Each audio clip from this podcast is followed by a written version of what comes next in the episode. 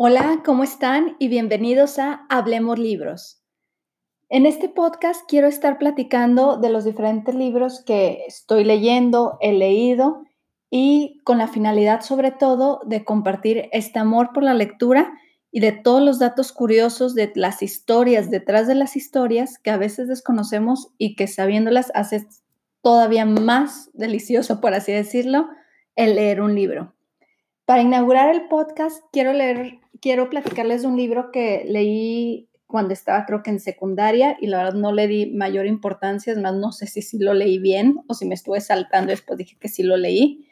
Y lo retomé hace dos años y lo volví a leer hace poco porque me pasó a fascinar. Y este libro es Matar a un risueñor o su libro original, su título original en inglés, To Kill a Mockingbird. Este libro se escribió en 1960, no es un libro tan antiguo, tampoco tan moderno, pero es un libro que a través de los años sigue sonando muy cierto. ¿Por qué? Te digo la historia en resumidas cuentas, bueno, te cuento un poquito la premisa para no arruinarte el libro si no lo has leído. Se trata, la historia sucede a, mediados de 1930 en la ciudad ficticia de Macomb, en Alabama, Estados Unidos. ¿Por qué es importante la fecha? Porque recién se empiezan a liberar todas las personas afroamericanas de estar de esclavos. Entonces, bien importante este tema en la novela, ya que nuestros personajes principales son Atticus Finch y sus dos hijos, Scout y Jem.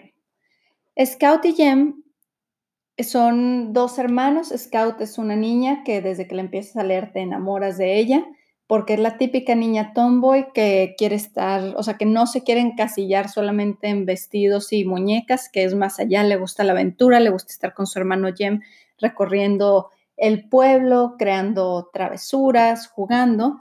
Y bueno, su papá que los está criando a ellos dos es uno de los abogados respetables de la ciudad de Macon.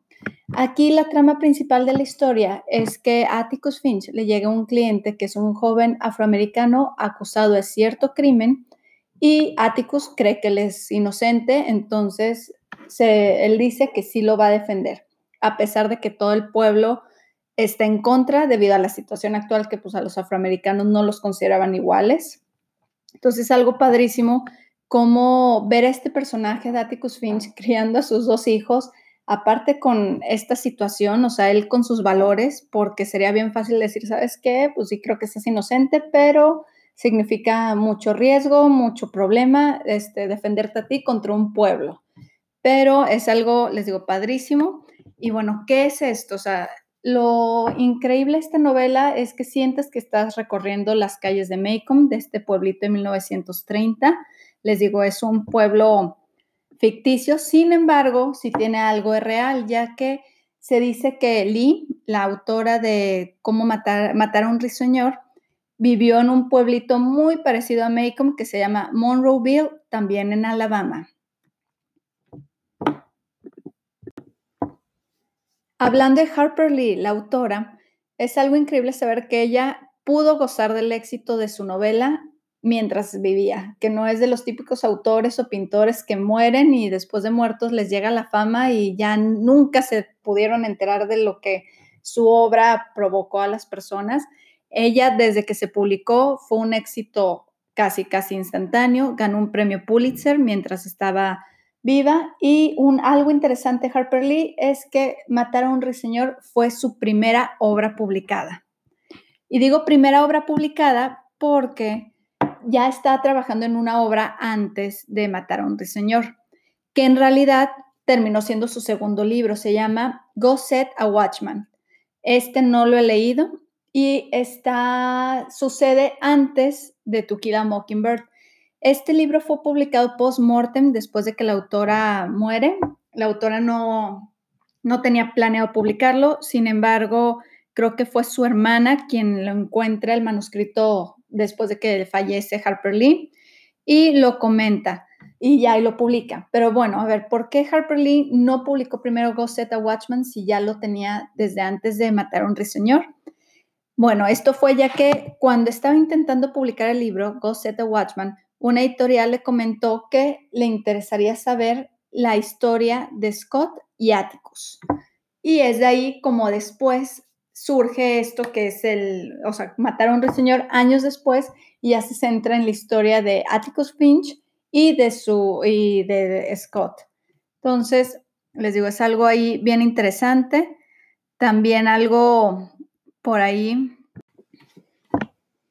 Otro de los datos interesantes de esta obra que me encantó es que el nombre original iba a ser Atticus. Sin embargo, Harper Lee pensó mucho y antes de publicarla decidió mejor por matar a un ruiseñor para que luego la obra no se sintiera tan centrada solamente en este personaje de Atticus Finch, ya que los que lo hemos leído o los que lo leerán verán que tanto Scout como Jem, los dos hijos de Atticus, juegan una gran parte de o un papel bien importante en la obra. La verdad, muchas veces yo hasta sentí que ellos eran los principales, no tanto Atticus Finch.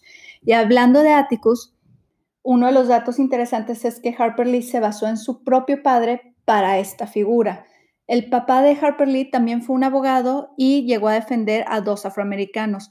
Perdió los dos casos, pero aún así el papá siempre se mostró firme y esto le dejó una gran lección a Harper Lee. Y, por, e, y digo, tanto así que lo vemos que lo, lo inmortalizó en un libro, con, una, o sea, con algo bien parecido a lo que le pasó a su papá. Otro de los datos que ahí estamos con Atticus Finch es que en la película de 1962 de Matar a un Ruiseñor, el actor Gregory Peck llegó a tener tanta amistad con Harper Lee, ya que estuvieron ahí en comunicación de cómo desarrollar el personaje, cómo actuarlo, cómo todo, y llegó a tener tanta, tanta amistad con Harper Lee que ella le regaló el reloj de bolsillo de su papá a este actor, que lo siguió teniendo hasta después de la muerte de la autora. Y bueno, pues qué más les puedo llegar a contar de este libro. La verdad es que es un libro bellísimo, te deja muchísimas lecciones. Creo que es un libro que sí tenemos que reforzarlo, sobre todo los que tenemos hijos.